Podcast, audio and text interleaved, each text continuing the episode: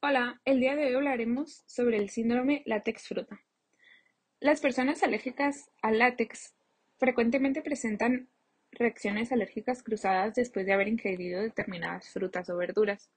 Así, hasta un tercio de las personas sensibilizadas al látex sufren una reacción alérgica de mayor o menor intensidad cuando consumen plátano, kiwi, aguacate o castaña.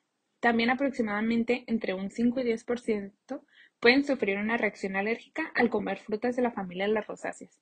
Esto debido a los alérgenos comunes presentes en el látex.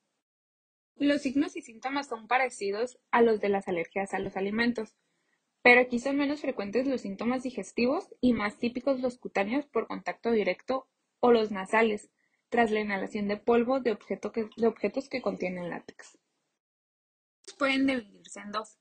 El picor, lagrimeo, enrojecimiento ocular, irritación nasal, enrojecimiento en las manos y la tos seca forman parte de los síntomas leves, mientras que los graves son la dificultad respiratoria o sibilancias, asma, opresión torácica o rubor, palpitaciones y mareo, hipotensión y choque anafiláctico.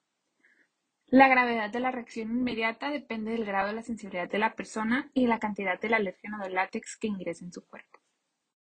Algunos de los alimentos prohibidos como se mencionó anteriormente, son las frutas de la familia de la rosácea, que son la cereza, ciruela, manzana, melón, nectarina, pera, entre otras.